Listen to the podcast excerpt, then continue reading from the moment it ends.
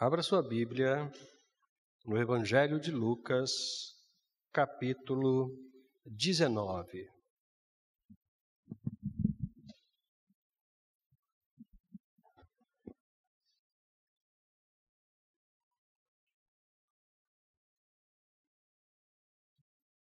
Por gentileza, Daniel, pode colocar um tema da mensagem. Obrigado, querido.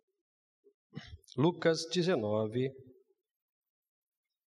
nós vamos ler do verso 1 até o verso 10. Quando Jesus te encontrar, tudo vai mudar. Tudo vai mudar. Leiamos então. Tendo entrada em Jericó, Jesus atravessava a cidade. Havia ali um homem chamado Zaqueu, que era rico e chefe de publicanos. Ele tentava ver quem era Jesus e não conseguia por causa da multidão e porque era de pequena estatura. Correndo na frente, subiu no sicômoro a fim de vê-lo, pois Jesus tinha de passar por ali. Quando chegou àquele lugar, Jesus olhou para cima e disse-lhe: Zaqueu, Desce depressa, porque hoje tenho que ficar em tua casa. Então ele desceu rapidamente e o recebeu com alegria. Ao verem isso, todos criticavam, dizendo: Ele foi ser hóspede de um homem pecador. Zaqueu, porém, levantando-se, disse ao Senhor: Vê, Senhor, darei aos pobres metade dos meus bens, e se prejudiquei alguém em alguma coisa, eu lhe restituirei quatro vezes mais. Disse-lhe Jesus: Hoje a salvação chegou a esta casa, pois este homem também é filho de Abraão, porque o filho do homem veio buscar e salvar o que se havia perdido. Oremos. Ó Deus, nós estamos em tua presença já cantamos, já oramos e agora nós necessitamos que o Senhor fale aos nossos corações de uma forma muito especial. Por isso suplicamos que o Senhor nos esconda atrás da cruz de Cristo e que a nossa boca seja a boca profética do Senhor para a salvação em nome de Jesus. Amém, Senhor, e amém.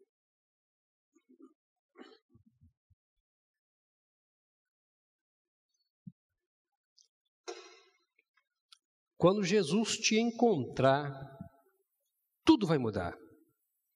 Tudo vai mudar. Meus queridos, desde que o mundo é mundo, Dois personagens têm caminhado paralelamente, buscando uma relação: a humanidade e Deus. Desde os primórdios da história da humanidade, narrado para nós no Gênesis, quando os nossos pais cometeram o pecado no jardim do Éden de terem desobedecido a Deus, comendo do fruto que lhes era proibido comer, desde aquele momento até hoje, a humanidade tem de alguma forma buscado encontrar Deus. Já os seus filhos, Caim e Abel, prestavam cultos faziam sacrifícios, oferendas a Deus.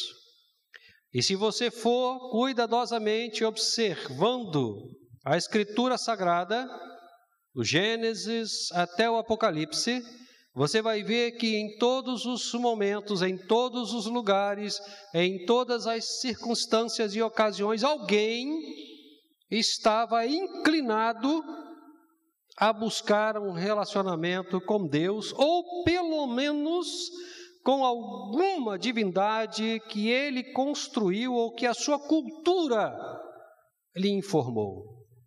O ser humano, ele vive em função da busca constante do transcendente.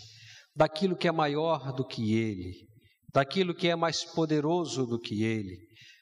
E em sendo maior e mais poderoso, é capaz de trazer explicações para algumas realidades e situações nas quais o ser humano está envolvido e que ele não consegue resposta.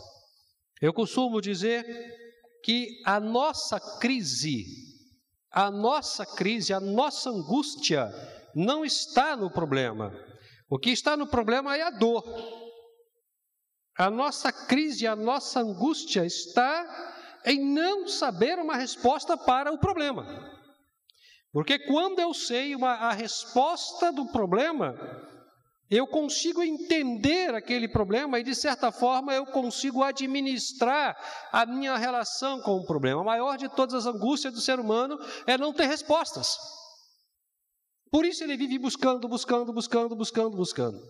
E, obviamente, ele se lança para além dessa realidade material, para além da sua dimensão material e vai até os céus, tentando encontrar uma resposta para o que está acontecendo com ele em todos os âmbitos da sua vida. Por exemplo, por exemplo, na antiguidade, bem na antiguidade,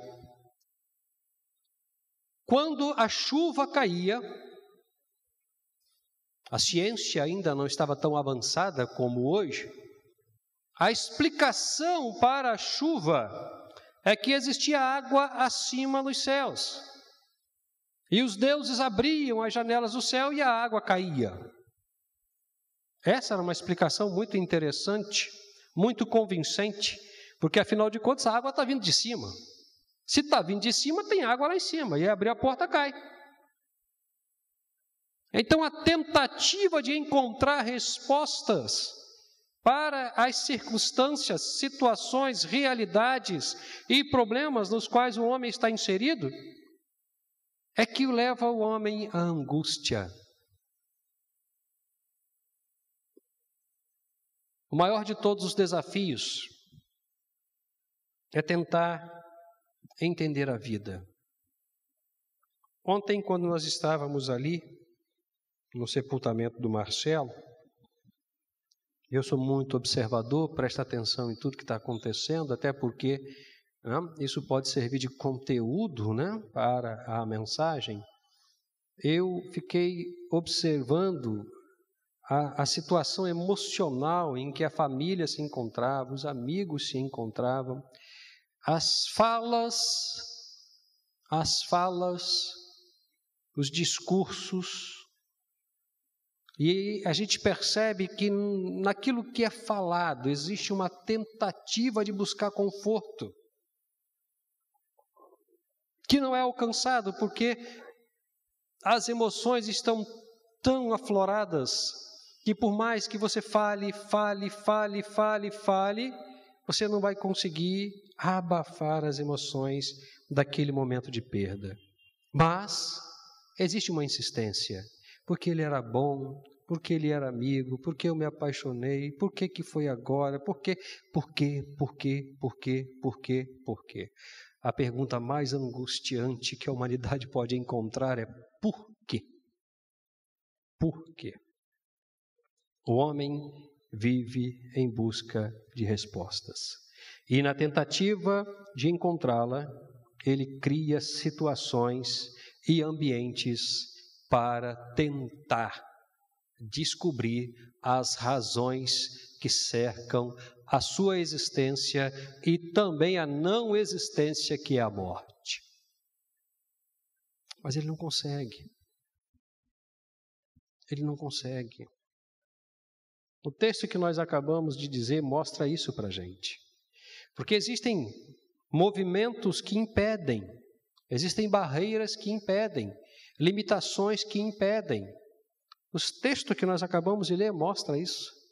Um homem querendo conhecer Jesus. Um homem procurando saber quem era Jesus. A pergunta que eu faria para esse homem, se eu pudesse encontrá-lo, é: por que você tem tanta necessidade de encontrar e de conhecer Jesus? O que está no seu coração? O que, que te leva a se inclinar, a correr, a enfrentar dificuldades, objeções, obstáculos para conhecer Jesus? O que está no seu coração? Nós não estamos falando de um homem cuja a representação política e econômica era positiva. A gente está falando de um publicano. Mais ainda, de um chefe dos publicanos. Quem eram os publicanos? Os publicanos eram cidadãos judeus contratados por Roma para cobrar impostos dos seus próprios irmãos judeus. E como eles não tinham salário, eles podiam sobretaxar os impostos. Então era meio que uma corrente. O publicano sobretaxava o imposto, porque ele tinha que ficar com a diferença. Mas o chefe do publicano ficava com a diferença de todos os seus funcionários.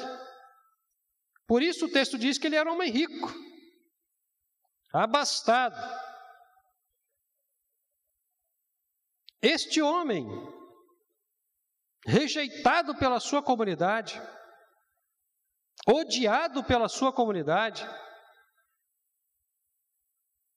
se inclinou para conhecer o Deus encarnado. Talvez a resposta que ele me desse da minha pergunta seria: Eu estou angustiado, e como eu estou sendo rejeitado, abandonado, marginalizado, eu quero conhecer alguém que me valorize, que me considere, que me respeite, que me ame, que me olhe como um ser humano, não como um profissional de Roma, não como um cobrador de imposto, não como um inimigo, mas eu quero conhecer alguém que possa me valorizar, que possa olhar para mim e ver em mim uma pessoa, um ser humano que tem valor. É isso que eu preciso. E eu ouvi falar que esse homem olha para a gente assim. Eu ouvi falar que esse homem olha para a gente e não para o que a gente faz, não para o que a gente é, não para o que a gente representa, mas pura e simplesmente para a gente, para a nossa alma, para o nosso coração. E o seu olhar é um olhar de valor, de reconhecimento da minha humanidade, das minhas limitações e das minhas necessidades. Eu, eu preciso conhecer esse homem, mas. Mas os obstáculos, as circunstâncias, as situações o impediam. Nesse caso, representado aqui por dois elementos muito interessantes que são a multidão e a sua estatura a multidão e a sua estatura, que o impediam de chegar até onde Jesus estava. É notório, todos nós sabemos que Jesus uh, vivia todos os dias acompanhado por dezenas e até centenas de pessoas. É só você ir para o texto da multiplicação dos pães e dos peixes, centenas de pessoas. Isso era muito comum naquela época. Jesus era um profeta, era um homem ah, sobre todos os homens, que fazia coisas que ninguém absolutamente ah, havia feito, inclusive perdoar pecados. Então era muito comum que Jesus tinha muitas pessoas em volta dele, além dos doze. Obstáculo. Obstáculo. A busca daquele homem não foi efetivada por causa da impossibilidade ou das impossibilidades que lhe foram impostas para encontrar Jesus. Talvez você esteja procurando Jesus. Talvez você esteja procurando Jesus porque você precisa ser valorizado. Talvez você esteja angustiado porque não tem resposta para os seus problemas, para as suas necessidades, para os seus dilemas existenciais, para o seu conflito familiar, para a sua doença. Talvez você esteja procurando Jesus para uma resposta, porque você já perguntou a tanta gente, a si mesmo, e não conseguiu encontrar uma resposta, porque as objeções, os muros, os obstáculos se colocam entre você E a resposta? Eu quero te falar uma coisa muito importante. Muito importante. Você só encontrará a resposta que você precisa e que você está buscando quando Jesus te encontrar. Enquanto você achar que tem condições de encontrá-lo, você não o achará. Eu me lembrei aqui de um filme, os irmãos devem ter assistido, O Quarto Mago. Alguma coisa parecida com isso, O Quarto Rei Mago, alguma coisa nesse sentido. Era um homem que passou o filme todinho, a narrativa da vida dele, todinho, todinho, todinho, correndo atrás de Jesus.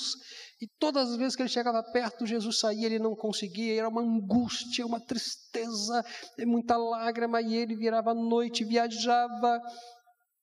Quando ele estava no fim da sua vida, quando ele estava no fim da sua vida, já para expirar, ele tem uma surpresa maravilhosa. Jesus vem falar com ele.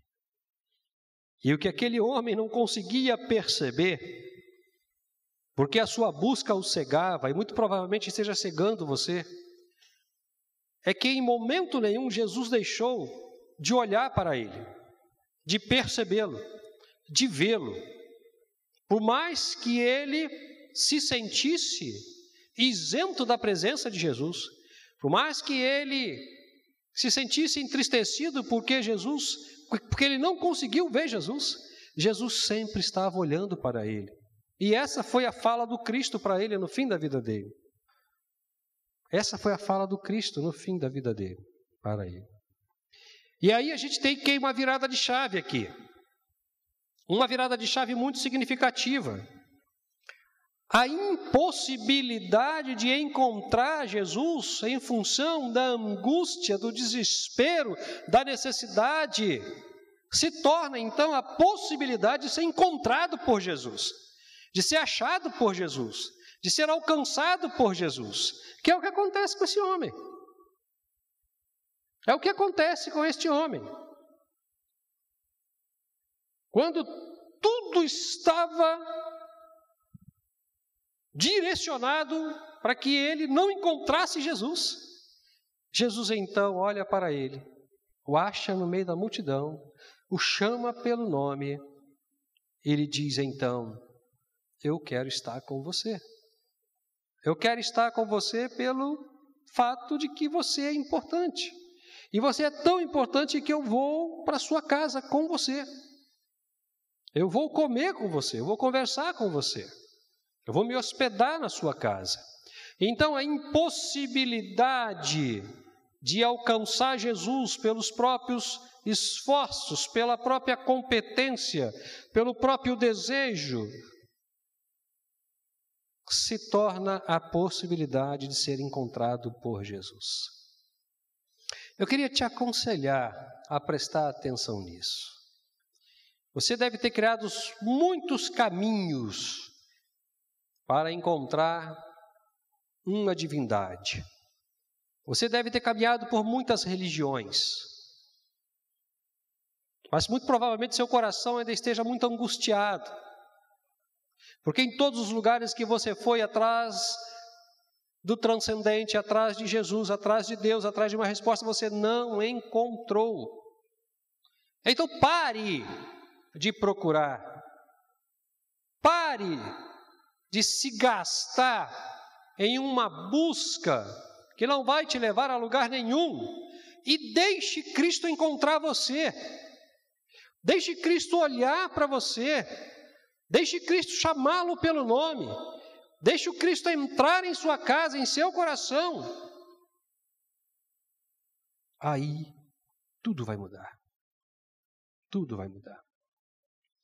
Quando Jesus vai à casa desse homem, senta com esse homem, conversa com esse homem, alcança o coração desse homem, a família desse homem, tudo muda.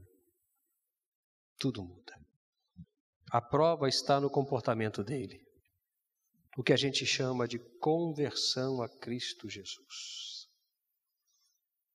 Meu Senhor, eu não tinha nenhuma preocupação com as pessoas. Agora eu tenho. Agora eu tenho. Tenho tanto que vou repartir o que eu tenho. Eu não tinha nenhuma preocupação com honestidade. Agora eu tenho. Eu vou ver as pessoas que eu defraudei e não vou apenas repor a elas o que eu tirei delas, mas vou botar mais três vezes em cima. Quatro vezes o que eu tirei delas. O que, que a gente tem aqui, irmãos? Quando Jesus encontra Nicodemos, quando Jesus nos encontra nós temos pelo menos três mudanças muito significativas que caracterizam a conversão a Cristo Jesus. Primeira mudança, mudança de valores. Aquilo que não era valor para mim passa a ser agora. Aquilo que não era importante para mim agora se torna extremamente importante e objeto do meu cuidado, que são as pessoas as quais eu vou passar a amar, proteger, cuidar. Agora,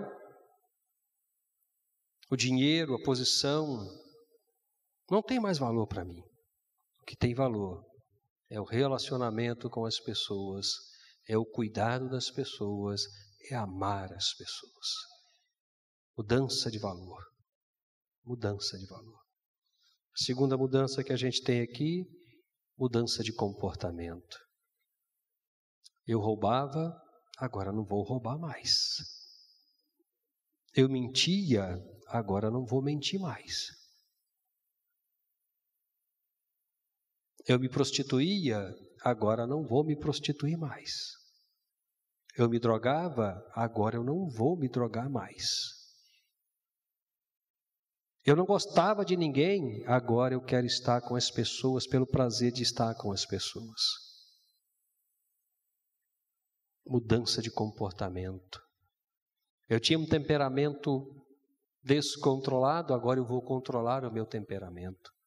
Eu ofendia e magoava as pessoas, brigava com todo mundo, agora eu vou respeitá-las, amá-las, protegê-las, tratá-las bem.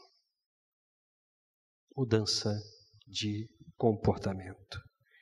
E a terceira mudança, a mudança de destino. Eu estava morto nos meus pecados, completamente morto nos meus pecados, totalmente entregue às variações pecaminosas, a tudo aquilo que me escravizava. Agora eu estou vivo, eu tenho vida, e não é apenas uma vida nessa existência aqui, é vida eterna. Eu estou vivo para sempre. Eu estou vivo para sempre. Deixe-me te falar uma coisa muito importante. É isso que Cristo quer te dar: vida, vida abundante, vida eterna, vida saudável, vida moral, vida espiritual, vida relacional. Porque o homem foi criado para a vida. A morte é um desvio de percurso. A morte é um desvio de percurso. O homem não foi criado para a morte. O fato é, o fato é que nós possuímos em nós um elemento que sobrevive à morte do corpo físico, que é a alma. O problema é que quando o pecado entra no mundo, não traz apenas a morte física, mas traz a morte eterna, e a morte eterna alcança a alma e o corpo.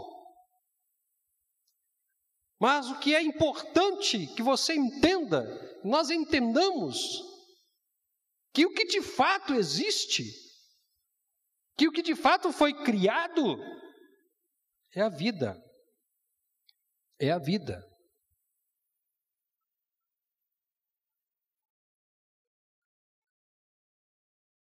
A morte é um desvio de percurso. Nicodemos foi encontrado por Jesus. E quando Jesus o encontrou, a vida dele mudou completamente. Então, meu querido, deixe Jesus te encontrar, porque quando Jesus te encontrar, tudo vai mudar na sua vida, tenha certeza disso. Tenha certeza disso. Entregue a sua vida para Jesus.